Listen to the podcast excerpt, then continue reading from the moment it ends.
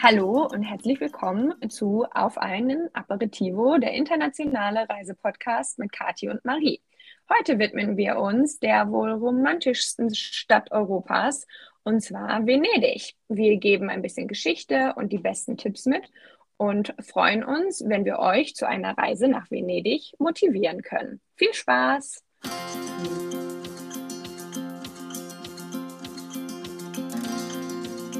Buongiorno, Marilena. Oh, ich kann leider nicht auf Italienisch antworten, deswegen Hi, Kati. Hi, na?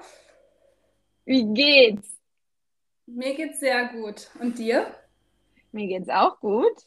Ich habe hier einen Wein vor mir stehen, frisch aus dem Kühlschrank, italienisch natürlich, unserem Motto entsprechend, ähm, und freue mich auf unsere Aufnahme heute. Ich mich auch. Ich bin auch super vorbereitet. Ich habe hier einen schönen kühlen Pinot Grigio und äh, freue mich mit dir heute über die eine der tollsten Städte der Welt zu sprechen. Ja, ich bin auch ganz gespannt. Ähm, du hast ja ein bisschen dich eingegraben in ähm, unsere ja, Stadt der Sehnsüchte heute. Ähm, und vielleicht bevor wir da direkt einsteigen, würde ich sagen, ähm, würde mich interessieren, was so die Kernattribute sind, die du mit unserer Stadt heute verbindest? Ja, das ist eigentlich gar nicht so schwer. Also im Grunde für mich ist Venedig wirklich, wie der Titel schon sagt, eine der romantischsten Städte überhaupt. Ich finde Venedig, obwohl es sehr touristisch ist, unglaublich schön. Ich verbinde damit wirklich, ja, Kanäle, Gondeln, Tauben, ähm, ja, Pasta, Wein, eigentlich alles und wirklich so eine gewisse künstlerische Schönheit auf jeden Fall. Was sagst du dazu? Also künstlerische Schönheit, finde ich, trifft es eigentlich, genauso wie Tauben es leider auch trifft. ähm, aber für mich ist es auch eine der schönsten Städte ähm, Europas, wenn nicht sogar der Welt. Ähm, ich finde, es ist irgendwie auch eine mystische Stadt ein bisschen, ähm, eine ruhige und gleichzeitig ganz quirlige Stadt. Ähm, natürlich auch eine Stadt ähm, des italienischen Essens und der Kunst. Und für mich ist auch meine Stadt ähm, der Liebe. Ich habe meinen Heiratsantrag da bekommen. Deswegen äh, habe ich extra nochmal eine besonders schöne Stadt. Ja. ja kann die Podcast-Folge ja nur ein Highlight werden. Ja, absolut. Dann würde ich sagen, ähm, willst du uns mal ein bisschen was zur Geschichte erzählen oder mir? Denn so richtig ähm, einen Überblick habe ich da nicht. Ja, na, na klar, gerne. Also ich muss, muss dazu sagen, ähm, ich war auch schon ein paar Mal da, meistens nur für einen Tag oder als Ausflug, aber ähm, ich war schon öfter dort. Wie sieht es bei dir aus? Mm, ich war, glaube ich, dreimal da. Einmal schon ganz klein als Kind. Ähm, fand ich damals schon mega, war aber im Sommer und ich kann mich wirklich noch an Touristenmassen erinnern. Und dann mhm. war ich ein, zweimal im Frühling und Herbst da und ähm, war tatsächlich auch für längere Tage da. Also das letzte Mal war ich, glaube ich, für drei Nächte da und fand es richtig super. Ja, das deckt sich auch mit meinen Erfahrungen auf jeden Fall. Genau, ich kann ja mal ein bisschen was erzählen für unsere Zuhörer, so generell zum Hintergrund und vielleicht so ein paar Key Facts. Einige werden ähm, die Menschen da draußen schon kennen, einige vielleicht nicht. Hm. Äh, ganzen Region Venetien ist, ähm, wie wahrscheinlich viele wissen, auf 120 oder auf mehr als 120 ehemaligen Inseln entstanden, so eine Art Sumpfinseln. Und ähm, das hat. Das wusste ich übrigens nicht. Nein? Gretchen. Nee, ich dachte, das sei einfach eine, eine wie so eine Landzunge. Ich wusste es gar ja. nicht und ich habe mir das bei Google Maps nochmal angeguckt und ich finde, es sieht auch überhaupt nicht aus wie irgendwie so Sumpfgegenden. Nee, das stimmt. Ich glaube eher, dass das Gerücht sehr verbreitet ist, dass Venedig komplett auf Fehlen erbaut ist, weil da gibt es auch von verschiedenen ah. Künstlern, das habe ich jetzt bei der Recherche auch nochmal gesehen, da gibt es verschiedene Bilder, die Venedig ohne Wasser malen und dann steht die Stadt quasi, die Inseln so auf einzelnen Pfählen. Das, glaube ich, führt auch zu vielen Gerüchten. Ja. Aber es ist tatsächlich auf Sumpfinseln entstanden, weil, ich weiß nicht mehr wann, aber die Einwohner Venetiens sind auf diese Inseln geflohen vor den Hunnen. Und es ist wohl eine der wenigen Städte, die nicht von den Römern gegründet wurden in Italien. Das habe ich auch gelesen. Krass. Also spannend, ja. Ach, krass. Genau, und also zwischen diesen, also nach diesen Inseln stehen eben, wie gesagt, so Stelzen, so Holzpfähle, die dazu dienen, dass die Mauern der ganzen Gebäude eben nicht abrutschen an den Seiten. Und die wurden dann eben in den Boden gerammt und mit Leim und Schlick gefüllt und dadurch entsteht eine Auftriebstendenz, sodass die ganzen schweren Gebäude eben nicht zusammensacken und ähm, ja, Richtung Meeresboden krachen, sozusagen. Also, das wusste ich aber auch nicht. Vor allem wenn, wenn man jetzt drüber nachdenkt ne, und sagt, Sumpf, niemand will auf Sumpfboden wohnen. Also das ist ja super verrückt und crazy, dass dann so ähm, Holzpfähle können durch irgendwie so einen, was hast du, Auftriebsmechanismus? Ja, dadurch, dass da Lehm und Schlick und Holz sind, treibt es wohl eher nach oben und die Gebäude drücken es dann wieder nach unten. Also wie genau das jetzt physisch funktioniert, kein Plan, aber so funktioniert es ja seit vielen Jahren, obwohl ja immer wieder gesagt wird, irgendwann ist die Stadt vielleicht nicht mehr da. Ja, ja. durch das Spiegelanstieg etc. Ja, Wahnsinn. Macht die Stadt irgendwie noch ist, cooler. ja, ja finde ich auch. Das allein ist eben schon so eine tolle Geschichte. Ja. ja, und die ganze Stadt quasi ist mit über 400 Brücken miteinander verbunden. Es sind über 117 Kanäle, was ich zum Beispiel auch nicht wusste. Nee. Und ähm, ja, die Stadt selbst ist eben autofrei und die ganzen Kanäle fungieren eben als Wasserstraßen das finde ich auch schon so cool, wenn man da mal ist und in, in die Kanäle guckt und die Leute haben halt ihr eigenes Boot und halten vor der Haustür, um da reinzugehen. Also die richtigen Venezianer. Das ist schon irgendwie toll. Plus irgendwie dieses Autofreie. Also ich kann mir auch gar nicht vorstellen, wie ein Auto durch die super engen Gassen von Venedig fahren soll. Ähm, aber gerade das macht es auch so schön. Also immer wenn wir da waren, sind wir zu Fuß wirklich über die ganze Insel und oder sagt man Insel? Ja, ne? Doch durch die Stadt, ja, irgendwie durch die Stadt und äh, die Distanzen sind halt tatsächlich ja auch gar nicht weit. Ähm, und ohne Autos funktioniert das richtig, richtig gut. Ja, ich finde ich find das auch toll und das macht auch diesen Charme aus, durch diese engen, mhm. schmalen Gassen zu spazieren. Ja, auch ja, wenn total. Findest, findest du, dass Venedig stinkt? Beim ersten Mal, als ich da war, im Hochsommer, hat es wirklich gestunken. Ähm, wirklich ein bisschen nach Abwasser. Und ich glaube, von dem, was ich gehört habe von Freunden, es stinkt im Sommer immer noch. Ich weiß nicht, ob es bei dir so war. Ähm, aber.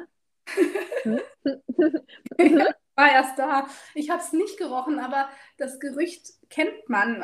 Vielleicht, weiß ich nicht, vielleicht bin ich nicht so empfindlich gewesen, aber ich kenne das Gerücht auch. Aber mir ist noch nicht so bewusst, ich habe es nicht bewusst wahrgenommen, dass es stinkt. Hm. Wahrscheinlich ist es, wenn die Stadt einfach viel zu voll ist, das Wasser gar keine Chance hat, sich mehr zu reinigen ähm, und dann ist es noch granatenheiß. Also mich wundert es gar nicht, dass dann irgendwie so ein leicht stehendes Gewässer anfängt zu riechen. Aber also ich muss sagen, im ähm, März und Oktober ungefähr waren wir mal da, da hat es gar nicht gerochen. Das war total schön ähm, und da war alles gut. Also deswegen, ich glaube, das Gerücht kann man fast ausräumen zu sagen, dass es da stinkt, weil ich habe auf jeden Fall nichts mehr gerochen ähm, die letzten Male. Okay, dann halten auch nicht. Fest, Venedig stinkt anscheinend nicht mehr. Nee. es riecht lecker nach Pizza. oh ja, das stimmt. Also die anderen Knoblauch und so, das, das ähm, überwiegt. Genau, das Schöne. Ja, dann grundsätzlich ist es auf jeden Fall eine Stadt, die damals dann sehr schnell an Macht und Reichtum gewonnen hat. Hm, grundsätzlich finde ich noch ganz spannend, dass das Staatsoberhaupt der Republik Venedig immer der Doge war. Der wurde gewählt, um zu umgehen, dass nur die Adligen die Macht an sich reißen. Da gab es dann auch schon damals, wann auch immer, eine gewisse ähm, Gewaltenteilung, was ich eigentlich ganz fortschrittlich finde und dadurch waren sie wohl auch relativ erfolgreich. Und im 10. Jahrhundert hat sich Venedig dann zu einer der wichtigsten Handelsmetropolen im Mittelmeerraum entwickelt unter anderem eben durch diese super gut, ja, die super geografische Lage zwischen Orient und Okzident, wurde auch als Brücke zwischen Ost und West bezeichnet.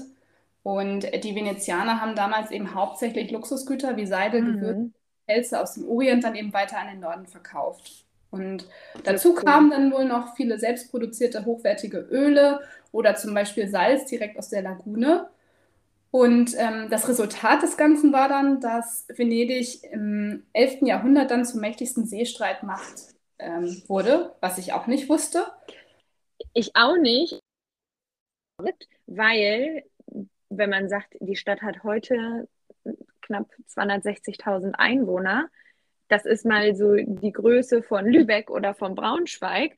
Und dann stell dir vor, das wäre jetzt die mächtigste Seestreitmacht. Wie verrückt ist das denn? Das ist, war ja. ja damals noch wahrscheinlich viel kleiner. Ja, das stimmt. Ja. Ja, ist schon ein verrückter Gedanke.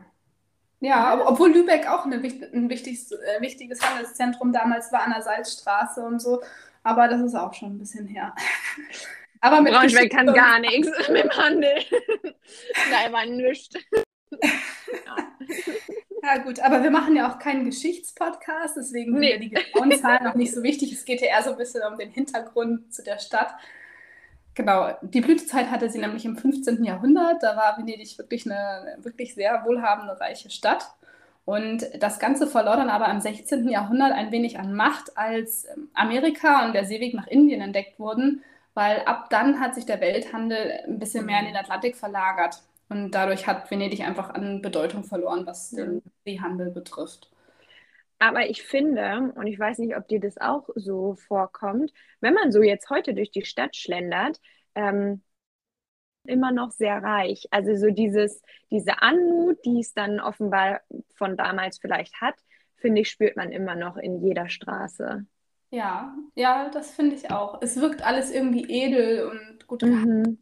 Obwohl auch einige Häuser schon, ist ja typisch, so typisch italienisch, so ein bisschen verfallen wirken, hat es irgendwie, sind es trotzdem so diese hohen Decken und die dicken Vorhänge vor den Fenstern. Und es hat, es hat schon was. Es ist ja mystisch eigentlich wirklich, wie du gesagt hast. Ja, ja, gerade wenn man irgendwie morgens in der Stadt ist und dann über diese super, super tollen Gebäude und über diese kleinen ähm, Flüsse dann noch so Nebel reinzieht.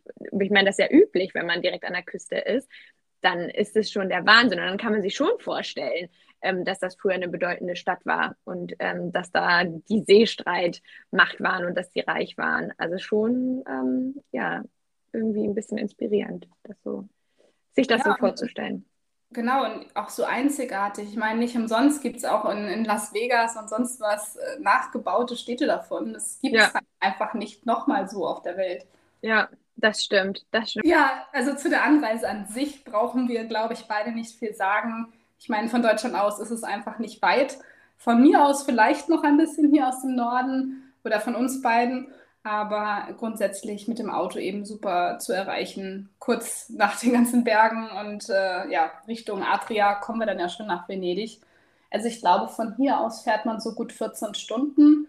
Eine Übernachtung wäre dann ganz nett, man könnte es aber sogar an einem Tag durchfahren. Also es ist sehr bequem mit Auto und dann natürlich Fähre, weil du darfst mit dem Auto ja nicht auf die Insel. Es ist gut zu erreichen. Oder mit dem Flugzeug eben auch bequem in einer Stunde plus ja, 15, 20 Minuten, wie auch immer. Venedig hat einen Flughafen.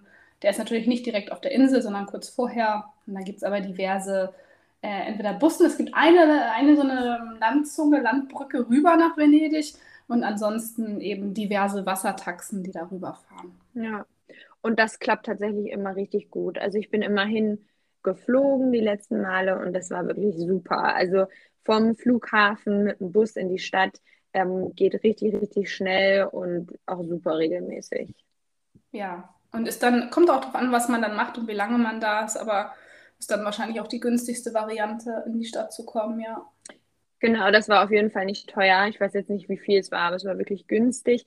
Ist, glaube ich, aus so ja, finanzieller Sicht, wenn man das betrachten möchte, auch fast das günstigste, günstigste. Die Flüge sind immer richtig billig, ob das jetzt gut ist oder nicht, sei dahingestellt. Aber dadurch, dass man mit dem Auto nicht aufs, ähm, Fest, äh, aufs, auf die Insel darf, muss man ähm, auf dem Festland parken. Und ähm, das ist natürlich dann tageweise immer teurer als ähm, wenn man dann mit dem Bus irgendwie reinfahren kann. Mhm. Ja. Genau. Ja, dann kommen wir auch zur Unterkunft. Also vielleicht magst du ja mal anfangen. Eigentlich gibt es ja zwei Möglichkeiten. Es gibt die Möglichkeit, entweder direkt in Venedig zu übernachten oder eben außerhalb. Und wir haben beide jeder eine Variante gemacht. Ich habe, also ich habe nie in Venedig direkt übernachtet, aber du. Also vielleicht kannst du ja mal anfangen. Genau. Ich habe tatsächlich da auch ein kleines Lieblingshotel. Und zwar ist das das Hotel Ai di Venezia. Gott, mein Italienisch ist wirklich grottig. War ähm, richtig und das, gut. Ja, okay, super. Ja, hatte sich sehr gut an. Ich übe nochmal das rollende R, dann wird es vielleicht noch besser. Ähm, aber genau, das ist ein Gebäude ähm, aus dem 18. Jahrhundert. Das heißt wirklich auch sehr ähm, alt und so ein bisschen gesetzter, hat aber einen ganz tollen venezianischen äh, Stil und hat tatsächlich, wie es in Venedig, einen eigenen Bootsanleger, ist in der direkten Nähe zu der Rialto-Brücke. Und ansonsten hat das ein super Frühstück und man kann sich da wirklich wohlfühlen. Und ja, der Vorteil natürlich von einem Hotel direkt in der Stadt ist, ähm, dass man Venedig auch wirklich sehr früh morgens und sehr spät abends ohne Touris äh, entdecken kann und dass ja irgendwie dieses besondere romantische Flair sich voll auf einen auslebt quasi. Und ähm, man hat tatsächlich trotzdem ähm, einen relativ ruhigen Urlaub, denn ähm, in der Regel haben die kleinen Hotels auch Innenhöfe, in denen man dann draußen sitzen kann und in denen es durch die ganz dicken Mauern, die man da hat, auch wirklich ruhig und im Sommer ähm, oder an einem warmen Frühlingstag auch kühl ist. Genau, also das war wirklich äh, richtig super und ähm, kann ich nur empfehlen, das Hotel und auch ein Hotel grundsätzlich in der Stadt direkt. Aber Kati, du warst außerhalb. ja, tatsächlich nur. Einerseits schön, andererseits ähm, kann ich es mittlerweile gut nachvollziehen, was du meinst, weil ich war jetzt im Sommer für ein langes Wochenende mit ähm, drei Mädels in Venedig. Also wir haben auch nicht in Venedig übernachtet, aber wir haben es wirklich rausgezögert in die aller, allerletzte Fähre zurück zu, unserem, zu unserer Unterkunft genommen, zu unserem Campingplatz. Und wir sind so lange geblieben, weil es so schön war, ohne Touristen. Also einerseits durch Corona jetzt sowieso extrem wenig und ganz wenig Asiaten, die sonst die Stadt äh, ja, ja, belagern. Ähm, ja, war es abends nach Sonnenuntergang nachher so schön und so ruhig, dass wir echt uns total verschätzt haben und wirklich zur Fähre rennen mussten. Also mussten rennen. Wir hatten Kleider an, sah wahrscheinlich aus wie in so einem Film. Aber wir mussten rennen, um die letzte Fähre zu bekommen, sonst wäre es, glaube ich, teuer geworden. Irgendwie um 21.45 Uhr oder so. Oder ihr äh, hättet halt einfach in irgendeiner Aperol-Bar geschlafen. Das wäre ja auch noch was. Ja, gut, das hätte es Schlimmeres gegeben als das. Oder? also, ich sage dazu nur so: Aperol, 3, 4 Euro an den richtigen Ecken. Das ist schon, kann man schon aushalten. Ja. ja. wir den heute auch trinken müssen. ja. ja. Weißwein ist ja. auch gut. Weißwein ist genau, aus Venetien, also passt. Ähm, ja, aber man kann sehr gut auch äh, an der Lagune oder an der Adria, je nachdem, auf diversen Campingplätzen übernachten. Also das ist eben der Vorteil, dass du dann oft direkt am Strand bist. Die sind manchmal auch echt schön gelegen mit Pinienwäldern und ja, du hast wirklich schöne Natur da noch. Äh, mit Pools natürlich perfekt dann halt, um mit dem Boot nach Venedig fahren zu können. Das dauert dann je nach Stadt 15, 20 Minuten, wenn die Fähre in der Nähe ist. Das kann man auch gut aushalten und ähm, ja, ist dann ganz nett. Man kommt dann ja auch in Venedig ziemlich zentral an, wenn man mit der Fähre irgendwo ankommt. Ja. Ähm, das ist super. Vor allem auch mit Familien ist es toll. Also ich habe das als, als Jugendliche auch gemacht. Da lernst du dann halt viele andere Jugendliche kennen. Ähm, ja, man ist nicht nur dieses Stadtleben gewohnt. Und es gibt da halt auch diverse ja, Klassifikationen. Es sind keine Campingplätze wie bei uns, sondern es sind dann halt Campingplätze, wo du einerseits klassisch zelten kannst Du kannst aber auch, ähm, oder Stellplatz für Vans und so weiter ist ja gerade sowieso im Kommen, ist halt super. Voll. Jetzt waren wir auf einem Campingplatz, den Namen muss ich nochmal raussuchen.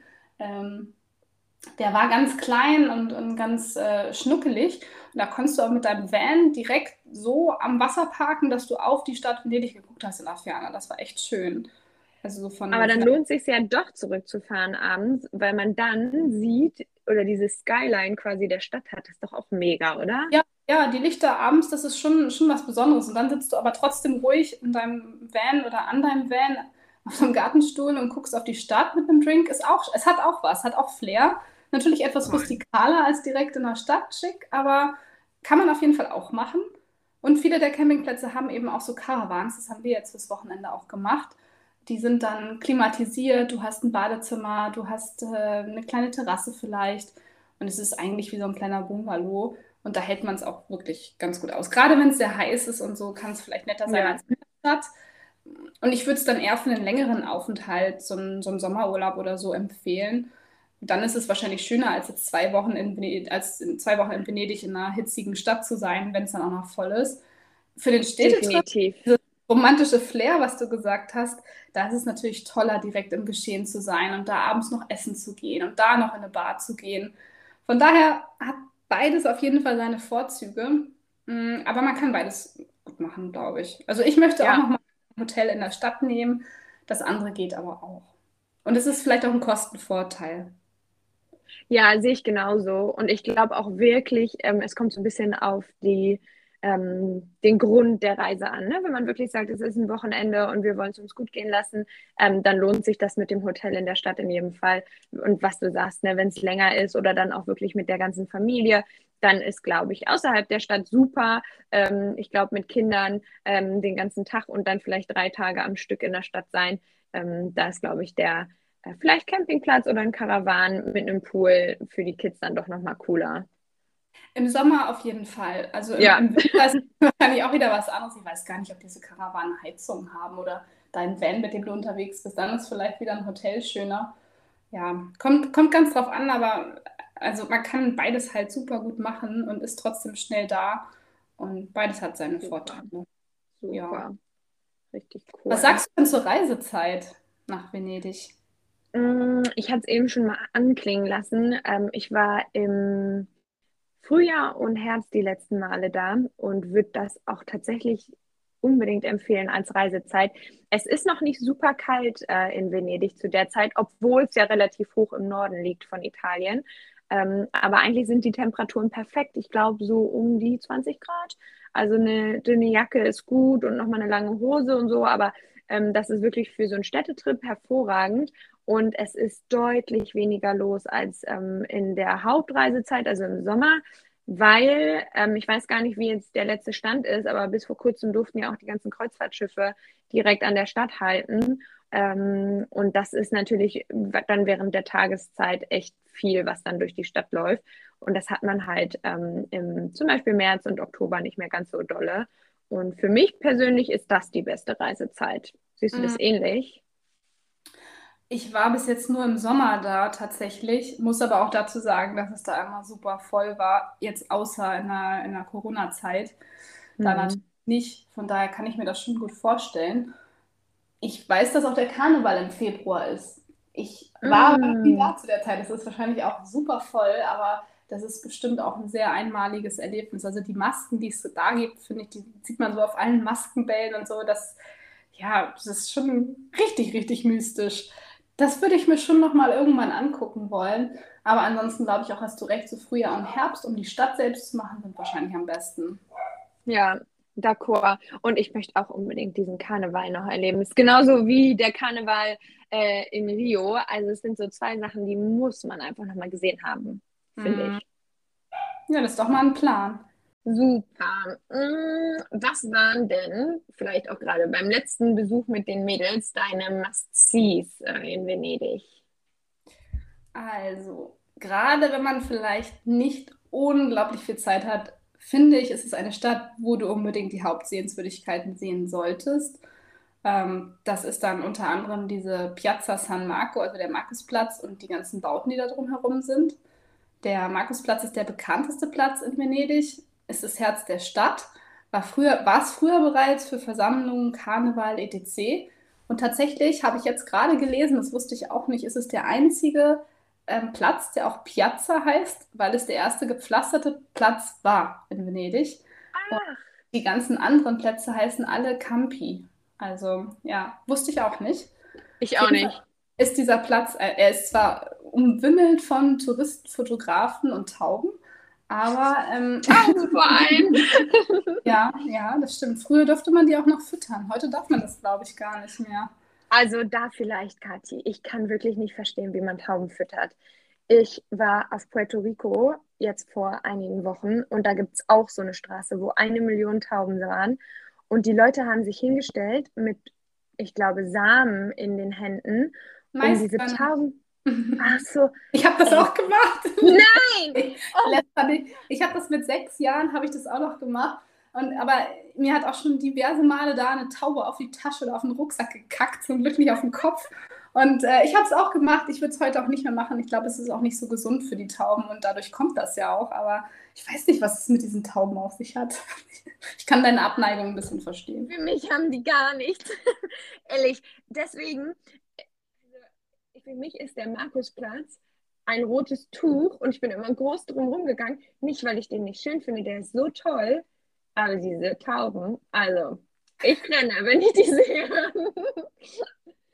Ja, ja, das, das kann ich ein bisschen verstehen. Ja, aber da rundherum, also man muss es einfach einmal sehen. Da ja, ist halt Dom, also ja, das ist so ein, ich habe nachgeguckt, byzantinische und gotische Architektur, es ist total beeindruckend. Leider können wir ja in dem Sinne keine Bilder zeigen, aber ist einfach echt toll. Der Dogenpalast ist da um die Ecke, also der ehemalige Sitz des Staatsoberhaupts und eben äh, das Symbol für die Größe und die Macht von Venedig. Dann ist da ein riesen Campanile, also ein Glockenturm, der gehört zum Markusdom. Der diente früher sogar mal Schiffen als Leuchtturm, das wusste ich auch nicht. Also ich war schon so oft da und vieles wusste ich wirklich nicht. Ähm, es ist einfach nur toll anzusehen. Und ja. Ich finde, persönlich, das habe ich jetzt gedacht, ich war nach so langer Zeit mal wieder da. Wir sind jetzt zu viert unterwegs gewesen und sind durch die ganzen Gassen zuerst, haben gegessen, weil unsere Fähre am ganz anderen Ende gehalten hat. Und dann sind wir ganz zum Schluss im Sonnenuntergang, in so einem richtig tollen Abendlicht, so ein rosa Himmel, sind wir da gelandet. Und wirklich, es war so schön, ich hätte weinen können. Also es war eine Schönheit. Und da dachte ich, ach Gott, ich bin wieder da. Es war echt ein tolles Gefühl. Und deswegen, ja, es sind scheiße viele Touristen da normalerweise. Aber wenn man den richtigen Moment erwischt und mit den richtigen Leuten da ist, dann ist es so ein, ja. ein tolles Fleckchen Erde. Echt auf toll. Auf jeden Fall. Also das stimmt auf jeden Fall. Da stimme ich dir also wirklich zu. Ähm, und es, er hat halt einfach echt Flair. Also es ist schon wirklich, wirklich schön. Ja, ja, das sehe ich auch so. Ja, und ich habe jetzt habe ich noch bei der Recherche gelesen, dass der ja nur wenig über dem Meeresspiegel ist und deshalb oft überflutet wird. Das wusste ich auch nicht, das habe ich noch nicht gesehen. Hast du das im Herbst oder im, im Frühjahr vielleicht gesehen? Ähm, lass mich überlegen, ob es war, als wir da waren oder ob es kurz vorher war. Ich glaube, es war kurz vorher. Aber ja, da war das auch tatsächlich alles überflutet und man ist mit äh, Gummistiefeln da lang. Und deswegen hat auch, glaube ich, hat man uns damals gesagt, jeder ähm, Venezianer quasi Gummistiefel, ähm, weil im Winter regelmäßig die ganze Stadt einfach geflutet ist. Ja, das ist verrückt. Also das habe ich halt noch nicht mitbekommen. Irgendwie bestimmt auch ein tolles Bild, das so zu ja. sehen. Ja, und da hast du das dann auch wieder, ne? Wenn dann äh, der Nebel noch rüberzieht, dann ist diese Stadt einfach vom, vom Flair wieder so anders, als sie das im Sommer ist und fast unvorstellbar, dass das die gleiche Stadt ist, weil es wirklich ganz anders wirkt. Hm. Ja, das kann ich mir vorstellen, wenn du das so sagst. Ja, aber ganz toll auch.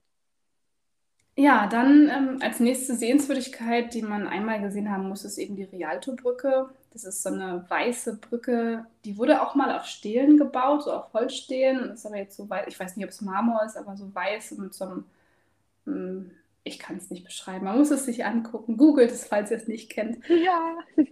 Brücke über diesen Canal Grande, den Hauptkanal und eins der bedeutendsten Bauwerke da. Und wenn man da lang geht, ist es auch super voll. Ähm, wenn Venedig voll ist, kommt man kaum auf die andere Seite. Aber an den Seiten sind dann einige Künstler. Erinnert mich so ein bisschen an Montmartre in Paris. Auch einige Ramschhändler, alles Mögliche.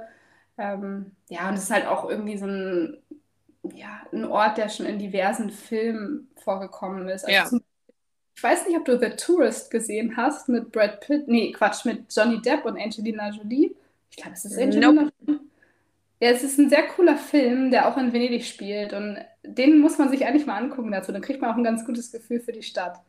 Na, das ist dann nochmal ein guter Tipp. Dann weiß ich, was ich heute Abend gucke. Sehr gut. Ja, aber, aber du warst ja auch, auch schon mal da. Erzähl du doch noch mal ein bisschen von deinen Highlights, wie du Venedig empfunden hast. Mm, also ich habe ähnliche Highlights, natürlich auch so die Architektur und die Plätze, ähm, die fand ich immer super. Ich fand beim letzten Mal aber, da hatten wir wirklich einfach mal mehr Zeit und äh, sind dann ganz lang immer ja, einfach gegangen und haben geguckt, wo uns quasi die Füße hintragen. Und wir sind ähm, an einem Tag tatsächlich im Norden der Stadt gelandet. Und zwar liegt da das jüdische Viertel. Und jetzt hoffe ich, dass ich es wieder richtig ausspreche. Ein Viertel, das Canareggio heißt. Und ähm, da waren im Grunde keine Touristen, als wir da waren. Ähm, und das liegt zum einen nicht nur an der Jahreszeit, äh, zu der wir da waren, sondern auch daran, ähm, dass quasi kaum Wohnungen als Zweitwohnsitz verkauft wurden. Das heißt, da wohnen wirklich die ähm, Venezianer ähm, und dadurch hat das so seinen ganz eigenen äh, Stil und vor allem auch seine Ursprünglichkeit. Und ähm, es gab ganz, ganz viele super kleine Bars und Cafés, sehr, sehr guten Aperol Spritz und oft direkt am Wasser. Und tatsächlich, ich glaube, da haben wir den günstigsten Aperol Spritz ähm, unseres Lebens gesehen für 2,50 Euro auf so einem kleinen Fenster an irgendeiner Gasse rausverkauft, war aber offenbar angemeldet. Also es war jetzt nicht irgendwer privat, der da seinen Aperol Spritz verschaffert hat. Aber ähm, super schön, man kann sich da sein Getränk nehmen und direkt am Fluss sitzen. Das oh, ähm, haben wir damals echt, ja, also wir haben es super genossen. Es war wirklich richtig schön und ähm, ja, tatsächlich auch sehr ähnlich und dann aber quasi komplett auf der anderen Seite der Stadt. Ähm, das war die Gegend rund um das Peggy Guggenheim ähm, ja, oder die Peggy Guggenheim Collection, also das Museum und die äh, Basilika di Santa Maria della Salute. Und ähm, das war super ähnlich zu dem jüdischen Viertel, war von der Architektur her noch ursprünglicher und schöner, also wirklich so Prachtbauten. Und ähm, ja, wenn man da lang geht, kriegt man so ein ganz schönes Gefühl davon, wie das wirklich ist, auch als Venezianer in der Stadt zu leben. Und ich fand die beiden kleinen, wenig touristischen ähm, Bereiche der Stadt super angenehm und wirklich so ruhig und schön und man kann wirklich ganz entspannt seine Seele baumeln lassen und ähm, ist wirklich so ein bisschen abseits vom ganzen Trubel. Auch wenn da äh, Sehenswürdigkeiten sind, ähm, wobei man sagen muss, ich glaube, wenn man wirklich Kunst interessiert ist, dann lohnt sich die Peggy Guggenheim Collection auch. Ähm, wenn ich richtig informiert bin, hängen da unter, unter anderem auch Van Gogh Bilder ähm, und andere. Wie man merkt, ich bin nicht so gut mit gemaltem, ähm, aber es soll sich sehr lohnen und es ist vom Haus her schon sehr schön. Ich bin das ähm. nicht, obwohl ich immer wieder gerne in Kunstmuseen gehe, auch wenn ich wenig Ahnung habe, weil mich das immer wieder beeindruckt. Und ich finde gerade so in Ländern wie Italien ist es mhm. auch eine mhm. andere Nummer. Ich habe das Gefühl, so viel haben wir hier gar nicht. Und da ist alles voll, voller Kultur ja. und Kunst und ja, das ist äh, gefühlt ist äh, jeder zweite Opi, der da in der Straße sitzt, ein Künstler. Das stimmt, das stimmt. Oder ein Pizzabäcker, das kann er auch noch sein. Das ist ja auch eine Art der Kunst. Das ist, ja, ähm, das ist auch wichtig, unbedingt. Ja, das Wichtigste. ähm, aber ja, da hast du vollkommen recht und ich glaube auch, dass es sich da wirklich lohnt, ähm, sich das mal anzuschauen, gerade wenn man halt auch mehr Zeit hat und vor allem auch interessiert ist. Ja. Ähm, genau.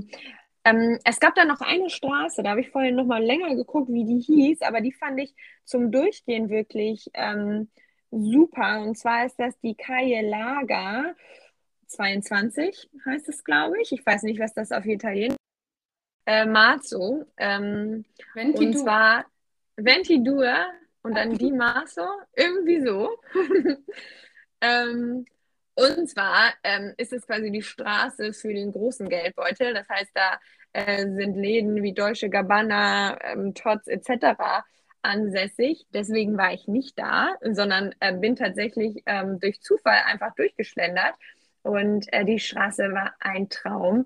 Ähm, und auch die kleinen Nebensträßchen waren so, so schön ähm, dass sich das auch mit kleinem Geldbeutel lohnt, da lang zu gehen. Und ähm, wenn man sagt, man möchte sich in einer besonderen Stadt vielleicht zum Beispiel eine besondere Tasche gönnen, äh, dann ist die Straße dafür auf jeden Fall die richtige.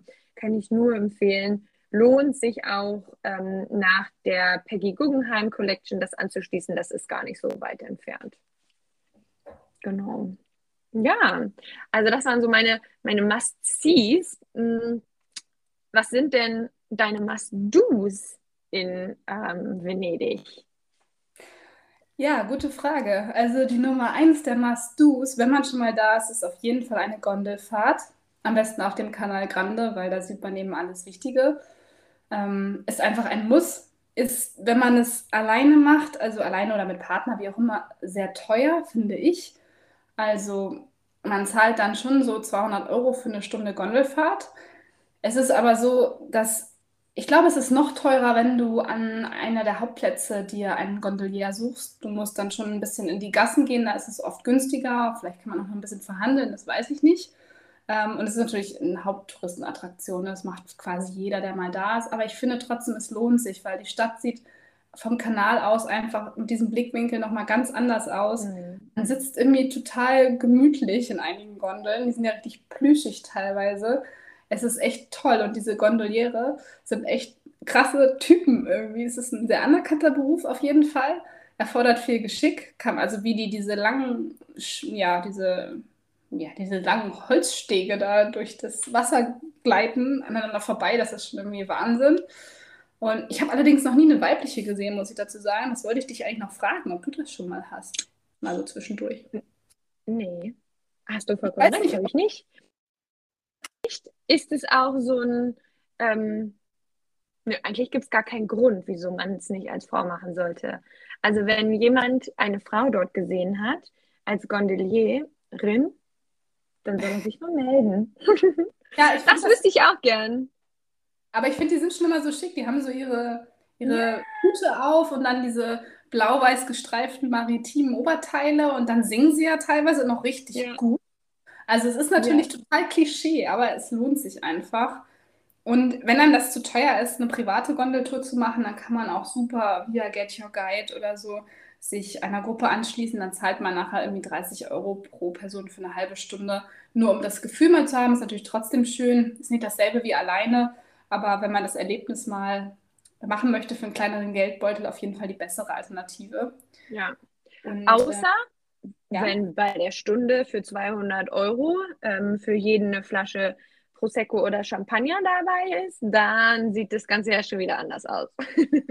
also, das habe ich noch nicht entdeckt, aber vielleicht wäre das dann eine Marktlücke und wir werden einfach ja. Ja, siehst du, wenn es noch keine Plus das Brot nicht ohne Champagner, dann sind wir die Richtigen. Aber kannst du singen? Äh, wir können ja die Boombox mitnehmen. ja, okay. Also DJ kann ich gut. Ja, das kann ich gut. Ich kann dann so richtig schnulzige italienische Musik anmachen. Das ist uh, immer ein Problem. That's Amore von Dina. Ja, oder so. Okay, aber singen kann ich auch nicht. Also wir können eher reden als singen, glaube ich. Wir quatschen alle. Dann ja, bringen wir noch eine Pizza und dann möchte sowieso keiner mehr den Gesang hören, weil der Geruch und der Geschmack und so das und dann die Eindrücke, dann möchten die gar nicht mehr besungen ja. werden. Und vielleicht animieren wir dann alle zu singen. Ja, der Gesang lenkt ja auch nur ab. Also so eine Karaoke ja, wäre viel schöner, ne? Mit allen zusammen. Ganze Gondel ja, das doch. Ja, mega. okay, ich google nachher mal, ob wir jetzt Gondelierinnen werden können. Also in Venedig würde ich wohnen, kein Problem. Da gehe ich, ich auch. Ich auch. Aber ich würde gern oben in dem jüdischen Viertel oder in, ach, ich muss den Namen mal angucken, äh, Canareggio wohnen. Ähm, da müssen wir dann sicherstellen, dass wir einen Zweitwohnsitz bekommen. Irgendwer, okay. der seine Wohnung verkaufen möchte, der kann sich gerne bei uns melden. Ja, bitte Info an uns. Genau. Ja, und ein, ein letztes Fun Fact noch zu der Geschichte. Also eine Gondel kostet circa durchschnittlich 25.000 Euro. Also auch gar nicht so günstig Krass. dafür, dass es so ein Holzbötchen ist. Ne? Krass. Also da machst du die lieber nicht kaputt. Da musst nee. du schon wissen, was du machst. Müssen wir dann schon üben. Teuer. Ja. Aber das dauert bestimmt auch ewig, die zu bauen, weil die ja auch so fein gearbeitet ist und dann wird sie lackiert, dann muss die in Stand gehalten werden, etc. Also ich kann mir schon vorstellen, wo der Preis herkommt. Ja, total. Es ist wahrscheinlich alles Handarbeit, nehme ich an. ja. Schon, ja. Es ist auch eine Art Kunst einfach, ne? Sowohl das Fahren als auch wahrscheinlich das Produzieren der Gondel. Ja. Da, ich wollte gerade sagen, da gibt es doch bestimmt auch auf äh, die Produktion spezialisierte so Meisterbetriebe, wo dann auch ganz alte Italiener schon seit Jahrzehnten wahrscheinlich ähm, ihr Wissen weitergeben. Ja, cool. das ich auch, kann ich mir auch gut vorstellen. Richtig cool. Ja, und dann habe ich es vorhin schon ein bisschen angeschnitten. Also Sonnenuntergang auf dem Markus, Markusplatz war jetzt zum Beispiel total magisch. Und äh, man kann dort auf jeden Fall super gut einen Spritz genießen. Also zum Beispiel im Café Florian. Da waren wir dieses Mal. Das ist so ein ganz plüschiges, berühmtes venezianisches Kaffeehaus direkt unter den Arkaden. ist wirklich direkt am Markusplatz und da ähm, ja, spielen dann auch ähm, Herren in weißen Anzügen Live-Musik. Es ist ganz gediegen. Ähm, ja, diente seit 1720 als Treffpunkt von Künstlern und Intellektuellen. Heute sind da halt super, super viele Touristen und man zahlt die Lage und das Flair auch hm. mit. Man zahlt da schon so 14, 15 Euro für einen Spritz. Es ist echt teuer. Ähm, aber es ist auch sehr schick. Man kann tolle Fotos machen, man kann es ein bisschen auf sich wirken lassen.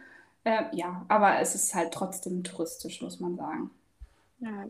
Also es äh, klingt wirklich mega. Ähm, vielleicht aber auch als Gegenvorschlag dann noch, wenn man zum Beispiel Tauben nicht mag, so wie ich, ähm, oder sagt, hey, ich war gestern schon da, heute möchte ich den Spritz woanders trinken. Ähm, ich habe es auch schon gesagt, es gibt ja wirklich Aperol, Spritz oder auch Weißwein in jeder Ecke.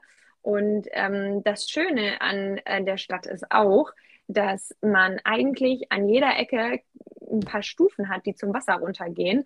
Und darauf kann man hervorragend sitzen und sich sein Aperol, den man an irgendeiner Ecke mitgenommen hat, trinken und hat da auch ganz fantastische Ausblicke. Natürlich nicht auf so einen riesigen Platz wie den Markusplatz, aber ähm, tatsächlich auch, ja, wenn man ganz privat sein möchte, ähm, findet man da immer ein ganz schönes Plätzchen.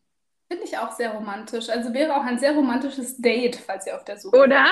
Oh, das finde ich auch. Tinder gibt es bestimmt auch in Venedig, falls das äh, notwendig wird dort. Man kann sein Date so planen. Das gibt es, weil äh, mit der Gruppe, mit der ich jetzt da war, weiß ich, dass eine das ausprobiert hat. Ich sage jetzt nicht. Und? Und? Und? Ja, hat sich schon gelohnt da in der Region. Geil. Definitiv. Frag dich nachher nochmal. ja, ich gebe die Infos dann später raus. Bitte. Ach, wie cool. Aber ich finde, das spiegelt auch so ein bisschen, also das, wenn ich jetzt darüber nachdenke, was wir beide erzählen, jeder hat so seine Eindrücke und es ist halt so von bis, ne? Also du kannst Venedig super günstig und low budget machen und trotzdem ja. was erleben und du kannst aber auch ganz, ganz schick wie sonst selten irgendwo essen gehen und ganz, ja, dekadent dein Leben genießen. Es geht beides und das ist das Schöne. Voll. Also das ist, glaube ich, oder beschreibt auch die ganze Stadt. Vielleicht auch als Eindruck dazu noch beim Essen. Ähm, also es gibt wirklich die nobelsten Restaurants, die man sich vorstellen kann. Ähm, wirklich mit langfristiger Termin- oder Tischreservierung und hm. weiß ja nicht, wie viel Gängen. Ähm, und da bekommt man, glaube ich, auch hervorragendes Essen. Gleichzeitig gibt es unfassbar gute Pizza ähm, to go, auch an der Straße. Wir haben das damals in dem äh, Restaurant Antico Forno mitgebracht. Ich habe mir vorhin noch mal Bilder angeguckt. Diese Pizzen sahen so traumhaft aus und die haben wirklich auch so gut geschmeckt. Und man kriegt eine Riesenpizza dann zum Beispiel für, ich weiß nicht, 8 Euro ähm, und kann die dann to go ähm, zum Beispiel auf den Treppen am Fluss essen. Also das geht auch. Ähm, die Stadt auch wirklich vielfältiges Essen. Ne? Und natürlich ist es super ähm, italienisch geprägt, aber man kriegt echt auch ähm, über Fleisch, vegetarisch, vegan, ähm, süß, alles, was das Herz begehrt, ähm, wirklich gut, fand ich. Ja, das, das muss ich auch sagen. Also das, was man nicht machen sollte, ist in der Nähe der Sehenswürdigkeiten essen. Das kann man natürlich fürs Flair machen, aber das letzte Mal habe ich jetzt auch gedacht, für eine Pasta dann über 25 Euro ist eben schon krass. Also das haben wir ja, ja. noch mal. Ähm, aber wenn man so ein bisschen weiter in die Gassen rausgeht, dann danach, dann findet man immer irgendeine kleine Osteria. Und da ist es meistens dann auch, also da gibt es dann handgemachte Pasta und authentisch. Und überhaupt gibt es da ja auch sehr viel Seafood, trotzdem Pizza. Ich finde auch, also ich glaube, jeder kann da was zu essen finden. Ja, ja definitiv. Also ich habe ähm, oder mag sehr gerne auch mal vegan, vegetarisch essen. Und wir waren damals auch in einer Osteria, ähm, und zwar hieß die La Zucker. Und die hat so. La wie wie war es? La Zucker? Ja. Ah, ja gut. Also La Zucker, das Kathi, ich übe bei dir. ähm, aber die hatte so geiles vegetarisches Essen und es war echt man konnte sehen, wie sie es gemacht haben. Und es war so eine super kleine Osteria. Also wirklich nur Tische für zwei Personen, ganz schnuckelig, viele Kerzen, sehr eng. Ähm, von außen wirklich richtig, richtig alt italienisch. Und das war so cool. Und irgendwie das macht, finde ich, dann auch ähm, eigentlich jeden Italienurlaub, aber im Besonderen dann auch den Venedig-Urlaub aus. Das klingt super. Ja, ja Lazuka klingt super. Ja, cool. Ich kann es empfehlen. Vielleicht fliegen wir zusammen nochmal hin und dann gehen wir ins Lazuka. Ja, für uns lohnt es sich halt auch wirklich für ein Wochenende. Das muss man schon sagen. Also man kann Venedig natürlich in einem Italienurlaub mit einbauen. Man kann es für ein Wochenende machen.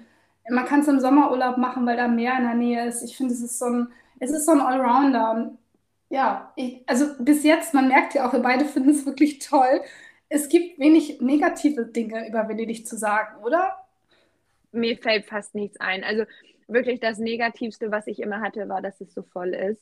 Ähm, mhm. Ähm, aber wenn man da nicht in der Hauptreisezeit fährt, hat man wirklich eine nicht leere Stadt, aber eine extrem angenehm gefüllte Stadt. Und sonst gibt es für mich nichts, was negativ ist. Also es, ich, es ist eine so, so lohnenswerte Stadt zu bereisen und äh, man wird wirklich beschenkt mit jeder Reise, die man dort macht. Ja, das, das ist ein sehr toller, sehr toller Abschluss.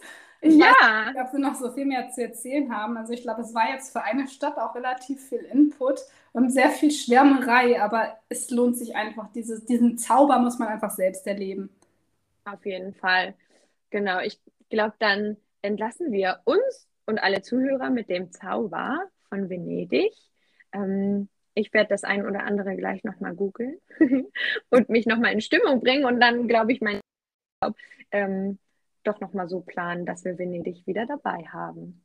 Ja, das mache ich genauso. das klingt gut. Dann ganz lieben Dank, Kati. Das war ganz, ganz schön. Ähm, ich schwärme jetzt ein bisschen und freue mich schon auf die nächste Episode mit dir und ja, wünsche dir noch einen ganz schönen Abend oben in Lübeck. Das wünsche ich dir auch. Hab einen schönen Abend und dann träume schön. das mache ich. Bis dann. Tschüss. Bis dann. Ciao.